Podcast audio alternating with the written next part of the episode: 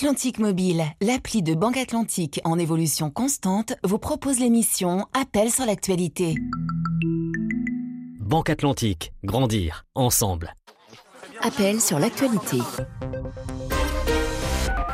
33 9 693 693 70. Juan Gomez. Bon début de semaine, merci d'être avec nous, ravi de vous retrouver dans 30 minutes. Vos réactions sur le dialogue national initié au Sénégal par Macky Sall pour tenter de trouver un consensus sur la nouvelle date de l'élection présidentielle. Dès ce matin sont conviés les candidats retenus au scrutin et les recalés. Cet après-midi sont attendus les partis politiques, les associations de la société civile et les religieux. Seulement voilà, le dialogue est boycotté par la plupart des candidats à la présidentielle et une grande partie de la société civile alors comprenez-vous cette décision? Comment sortir de l'impasse?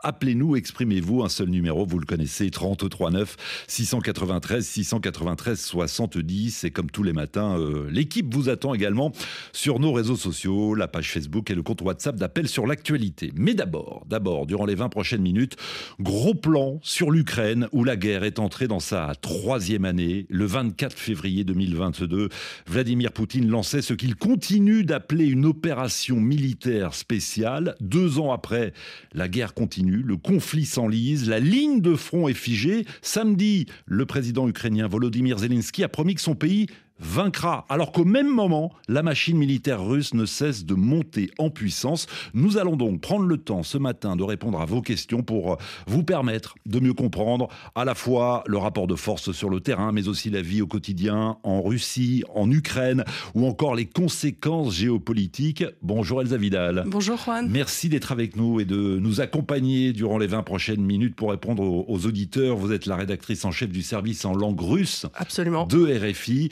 Nous avons reçu beaucoup de questions, de très nombreuses questions ces derniers jours, justement, pour euh, comprendre ce qui se passe sur le terrain. Je vous propose donc, Elsa, de passer tout de suite au standard. Allons-y. Et d'accueillir le premier auditeur. Bonjour, Magdi. Bonjour, Juan. Bonjour à tous les auditeurs de la RFI. Et merci de nous appeler de Lubumbashi, en République démocratique du Congo. Nous vous écoutons. Merci, Juan. Tout d'abord, permettez-moi de de fortifier mes frères témoins de Jéhovah qui sont sans abri, qui se retrouvent en ce moment sans abri en Ukraine et en Russie. Bon, voilà qui dit. Alors, votre question à Elsa Vidal. Merci beaucoup. Euh, J'aimerais savoir, Juan, depuis le début de la guerre, quelle est la situation des populations vivant dans les territoires sous occupation russe? Alors, Elsa Vidal, les territoires occupés par la Russie se trouvent Globalement, dans l'est du pays. Et au sud. Et au sud, ça bien sûr. à peu près quoi 18-20% du territoire Exactement. ukrainien Oui, oui. On dit entre 17 et 18 oui. du territoire ukrainien selon l'avancée du front. Alors, on peut essentiellement se baser sur ce qu'ont pu dire les, les, habitants de la région de Kherson, qui avait été occupée puis reconquise l'année dernière par les forces ukrainiennes, pour savoir comment se passe l'occupation et aussi le départ des troupes russes. Donc on sait qu'il y a une partie de la population qui, est, euh, qui se conforme aux attentes des troupes d'occupation et une partie de la population qui résiste. Dans tous les cas, euh, il y a un effort euh, qui est demandé à la population pour euh, adopter la nationalité russe et se conformer aux règles de vie, c'est-à-dire en russe. L'éducation doit se faire en russe avec des manuels historiques de euh, la Russie qui euh, présentent l'Ukraine comme une région russe euh, absolument attachée historiquement à ce pays. Il y a des cas de résistance et il y a surtout, du point de vue des autorités russes, une forte suspicion vis-à-vis -vis des hommes et ils sont très souvent raflés et on a eu des documentations assez effrayantes des conditions de détention et de torture dont, euh, dont, ces populations ont eu à se plaindre. Il y a également euh, euh, dans ces régions qui sont tenues par la Russie un, fort travail de propagande avec la tentative d'instaurer un canal de diffusion des informations russes, les télévisions russes, les magazines russes. Mmh. Ah, il y a une volonté effectivement de, de, lutter contre la culture ukrainienne, de russifier ces régions. Quand vous dites euh, de ce qu'on en sait, il oui. faut quand même rappeler aux auditeurs que ces territoires occupés sont inaccessible aux journalistes. Exactement. En tout cas, aux journalistes euh, qui ne sont pas ressortissants de pays alliés à la Russie dans cette guerre. Et il est euh, très difficile d'obtenir un accès à ces territoires. On peut parfois le faire à partir de Moscou pour les envoyés spéciaux, mais c'est très difficile d'avoir la confirmation qu'on a un accès libre et entier à ce qui se passe sur le terrain et non pas une sélection euh, hmm. préorganisée par les autorités russes. On repasse au standard. Bonjour Jaurès. Euh, bonjour Juan. Et merci, de nous, merci de nous écouter à Makwa, au nord du Congo-Brazzaville. Soyez le bienvenu.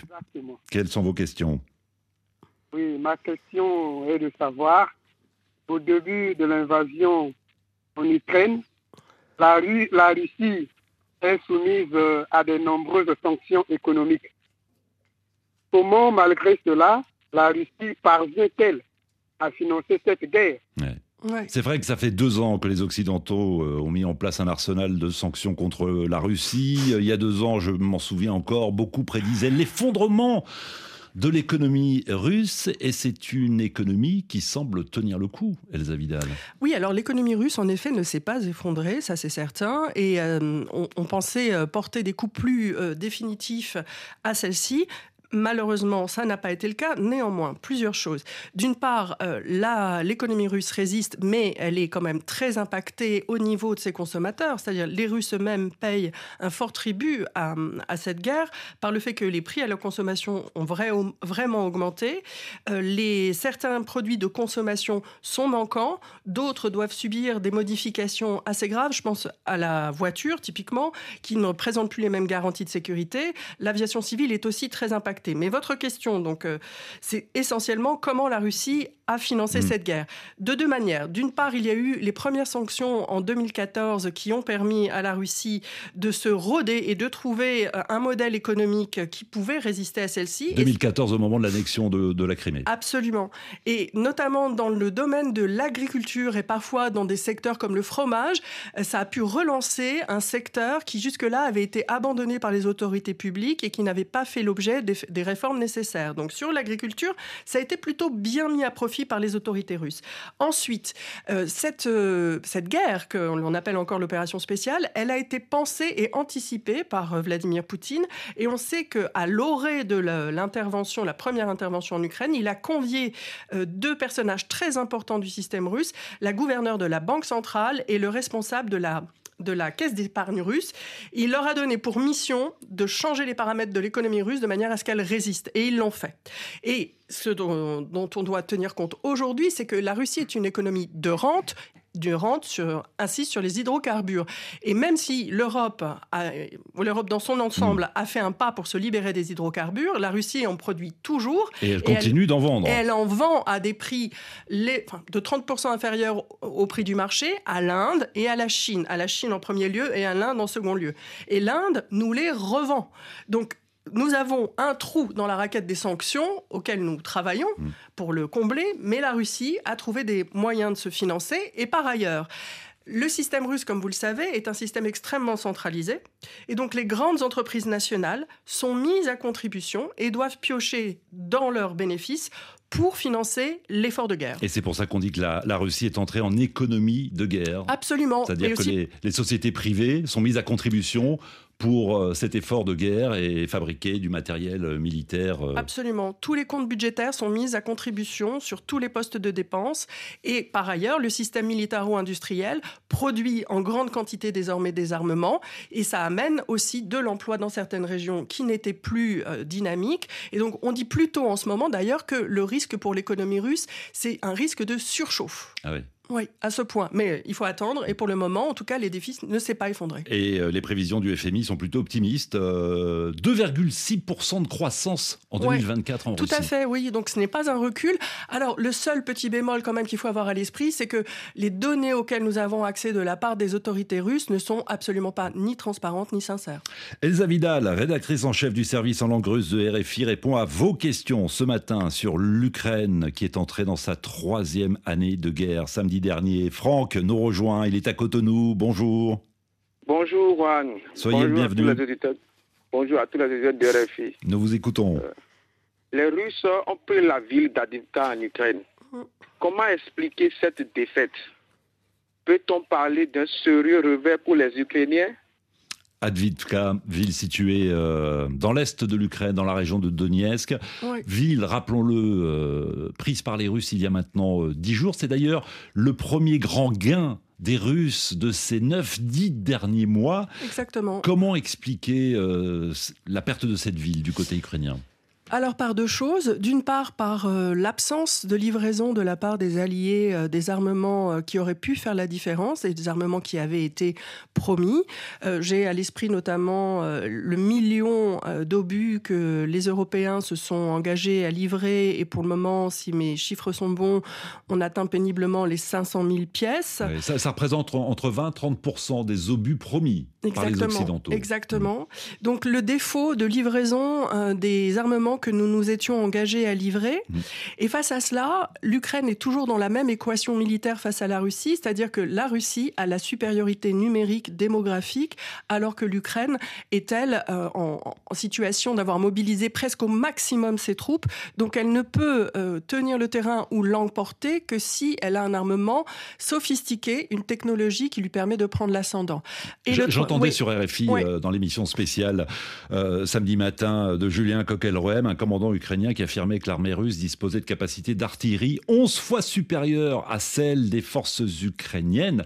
Et il faut quand même rappeler, Elsa Vidal, aux auditeurs qu'il a fallu quand même quatre mois de bombardement quotidien, intensif, des Russes pour, euh, pour qu'ils prennent le contrôle de cette ville. Oui, c'est une très très longue bataille, à l'image un peu de la bataille de Bakhmut qui s'était étirée sur, de, sur presque neuf mois l'année dernière et qui euh, est surtout symbolique en réalité, puisque c'est quasiment la seule euh, victoire que les Russes peuvent revendiquer et un des rares mouvements sur le front que l'on peut identifier. Avdivka en elle-même ne représente pas véritablement d'intérêt stratégique, mais politiquement, elle a revêtu une grande valeur. c'est une valeur symbolique, effectivement. Franck, je crois que vous avez une autre question à poser à Elsa Vidal. Non, c'est bon. Ah, c'est bon. Ah, bah, très bien. Bah, écoutez, merci à vous. Bonne journée à Cotonou. Bonjour Fabrice. Bonjour Juan Gomez et bon retour à l'émission. Merci, ravi de dialoguer avec les auditeurs comme tous les matins. On vous écoute, vous êtes à Douala au Cameroun. Oui, ma question est de savoir pourquoi la contre-offensive ukrainienne n'a-t-elle pas eu de résultats escomptés? On peut même parler d'échec, Elsa Vidal. Oui, on peut parler d'échec. Hier, euh, le président Zelensky a dit que si celle-ci avait échoué, c'était parce que les plans en avaient été transmis euh, aux autorités russes, qu'elles en avaient eu connaissance avant l'heure. moi, je, ne peux pas commenter cet aspect-là puisque je n'appartiens pas au service, mais la question qui se pose à nous, les alliés de l'Ukraine, c'est effectivement comment pensons-nous que l'Ukraine peut gagner si nous ne sommes pas en capacité de lui fournir des armements qui pourraient lui conférer la supériorité militaire sur le terrain, étant donné qu'elle est à peu près quatre fois moins euh, peuplée que la Russie. Donc on parle de à peu près 44 millions d'habitants contre 147 millions d'habitants en Russie, et hum, que la Russie elle-même, en face de l'Ukraine, est passée en économie de guerre. Donc le maillon faible à l'heure actuelle de cette offensive, c'est nous, et nous allons être le facteur déterminant. Quand je dis nous, c'est les alliés européens, les 27 pays de l'Union européenne, ainsi que les États-Unis, pour ce qui est de la poursuite de la guerre. on le disait tout à l'heure, euh, l'Ukraine n'a reçu que 20 à 30 des munitions promises par les Occidentaux. 50%, je reviens sur le chiffre de tout à l'heure, des obus. Et euh, aujourd'hui, aujourd'hui se tient une grande conférence à, Paris, avec 20 chefs d'État, dont euh, le chef, euh, le représentant aussi de la, Pologne, de la Nouvelle-Pologne, qui vont pouvoir se, se prononcer notamment sur des achats d'obus en provenance d'Afrique du Sud que les Tchèques ont pu identifier et pour lesquels ils sont favorables. J'entendais toujours samedi dans l'édition spéciale de RFI un soldat ukrainien qui disait quand nous tirons 5 obus nous en recevons 50. Oui, en ce moment, le différentiel est vraiment d'un pour 10 et du point de vue des hommes, d'à peu près 1 pour 5. Ousmane nous rejoint, il est à Dakar au Sénégal. Bienvenue Ousmane. Bonjour Juan Gomez, bonjour Elda Vidal. Nous vous écoutons. Depuis le, début de la guerre, toutes les recettes de l'Ukraine sont tournées vers l'armée et la défense. Ma question est de savoir comment se porte l'économie ukrainienne depuis l'invasion russe. Elsa Vidal. Alors oui, l'économie ukrainienne, bah, comme dans toute guerre, elle a d'abord très très fortement euh, régressé pendant la première année, en 2022, une baisse du PIB qu'on estime à à peu près 30%, avant de repartir, mais repartir euh, doucement, se maintenir. Il se, trouve que effectivement une partie du territoire est quand même pour le moment préservée des combats, ce qui permet à l'industrie, mais aussi à la consommation de se maintenir. Il y a une aide financière importante de l'étranger. Avec une main d'œuvre. Euh, qui, euh, chaque mois, est de moins en moins importante, puisque les hommes sont appelés à aller au combat. Exactement. Les hommes sont appelés à aller au combat, même de plus en plus tôt maintenant. Et les femmes, pour beaucoup, ont quitté le pays et se sont réfugiées en Europe, mais on a vu aussi des retours. Donc il y a une partie, l'ouest du pays permet à l'économie de se maintenir, tout comme l'accord sur les céréales, qui permet quand même à l'Ukraine d'en exporter une certaine partie à travers la mer Noire et avec l'intervention de la Turquie et de l'OTAN, cet accord-là a permis au secteur céréalier de rebondir d'à peu près 30% lui aussi. Donc l'économie ukrainienne a été très impactée, mais se maintient. Euh, mais elle se maintient grâce à l'aide financière internationale Absolument, tout à fait. Notre aide, si du point de vue militaire, nous avons eu du mal à fournir ce à quoi nous nous sommes engagés, du point de vue financier, nous soutenons l'Ukraine et nous soutenons même des efforts de reconstruction pendant la guerre. Il nous reste encore euh, quelques minutes, le temps d'accueillir Alioun. Bonjour. Bonjour, Gomez. À Abidjan, en Côte d'Ivoire, nous vous écoutons. Oui. D'accord, ma question Je ne comprends pas bien quels sont aujourd'hui les objectifs de Poutine dans la poursuite de cette guerre eh ben. Il y a deux ans, Elsa Vidal, les objectifs de Poutine, c'était, je le cite, hein, dénazifier l'Ukraine et démilitariser ce pays. Est-ce que les objectifs ont changé? On ne le sait pas. En fait, euh, c'est une très très bonne question. C'est même la, conclusion qui s'impose depuis euh, l'année dernière. On ne sait pas quels sont les objectifs de Vladimir Poutine dans cette guerre. Et je pense que c'est tout à fait délibéré. au-delà du premier temps de la guerre où il s'était s'agit, euh, comme, agi, comme vous le disiez, de dénazifier et de démilitariser, la première tentative d'invasion ayant échoué, les buts de guerre n'ont jamais été redéfinis de manière précise. Ils le sont toujours de manière très vague, de manière à laisser une grande marge d'interprétation pour recomposer la stratégie. Je pense très sincèrement qu'à l'heure actuelle, euh, les dirigeants russes euh, ne savent pas quel est l'objectif de cette campagne, si ce n'est de se maintenir, de maintenir les gains qu'ils ont euh, déjà réalisés, donc à peu près 17% du mmh. territoire. Et ils s'adaptent au fur et à mesure également aux réponses que nous fournissons à la guerre. Ce qu'on peut dire en tout cas, c'est qu'il y a des prises de position de plus en plus hostiles largement, non pas à l'Ukraine, mais à l'Occident, et qu'on est entré dans une période de confrontation entre la Russie et ce qu'elle appelle l'Occident global, dont on ne sait pas d'ailleurs quelle est la visée et à quoi euh, elle devra mener. Il y a certainement euh, une volonté désormais de confrontation systémique. Vous prenez l'émission en cours, vous souhaitez réécouter quelques-unes des explications d'Elsa Vidal. Rendez-vous dès maintenant sur l'application RFI Pure Radio. Il nous reste deux minutes, on a le temps donc d'accueillir un dernier auditeur. John Israël, bonjour. Bonjour bonjour à tous les auditeurs de la Radio Mondiale. Nous vous écoutons. Euh, depuis le début du conflit, de nombreuses médiations euh, ont eu lieu sans discussion, sans discussion directe entre l'Ukraine et la Russie. En l'occurrence de la conférence qui est actuellement en cours. Ah. maintenant, ma question est celle de savoir, euh, de pourparlers entre ces deux pays belligérants sont-ils envisageables? J'ai le souvenir, Elsa Vidal, et je parle sous votre contrôle, qu'il y a eu je pense c'était 10-15 jours après le début de la guerre, des, voilà, des pourparlers directs. Absolument. et depuis, plus rien pour ce qu'on en sait, pour autant qu'on puisse le savoir, non, depuis plus rien. Il y a euh, des canaux de communication qui continuent à faire le lien entre les, les différents protagonistes, c'est-à-dire les médiateurs s'impliquent pour essayer de faire passer des propositions, notamment à la Russie et à l'Ukraine, mais jamais en direct. Et parmi ces médiateurs, il y a bien sûr la Turquie mmh. et tous les autres pays qui ont leur levier, c'est-à-dire que les chaînes diplomatiques continuent de s'activer. Comme euh, vous le savez très bien, il n'y a pas eu de rupture des relations diplomatiques avec la Russie donc ces canaux fonctionnent. Et les plans de paix, euh, j'ai encore en mémoire euh, celui présenté par les, pays africains ou encore celui euh, proposé par la Chine. Bon, pour l'instant, ça fait pchit.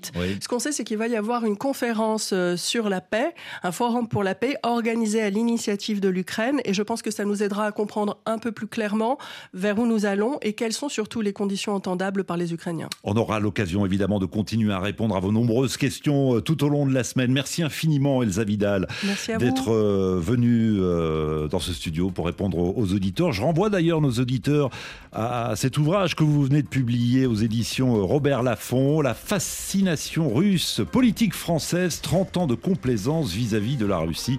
Merci Elsa. Merci Juan. Et à très vite sur RFI.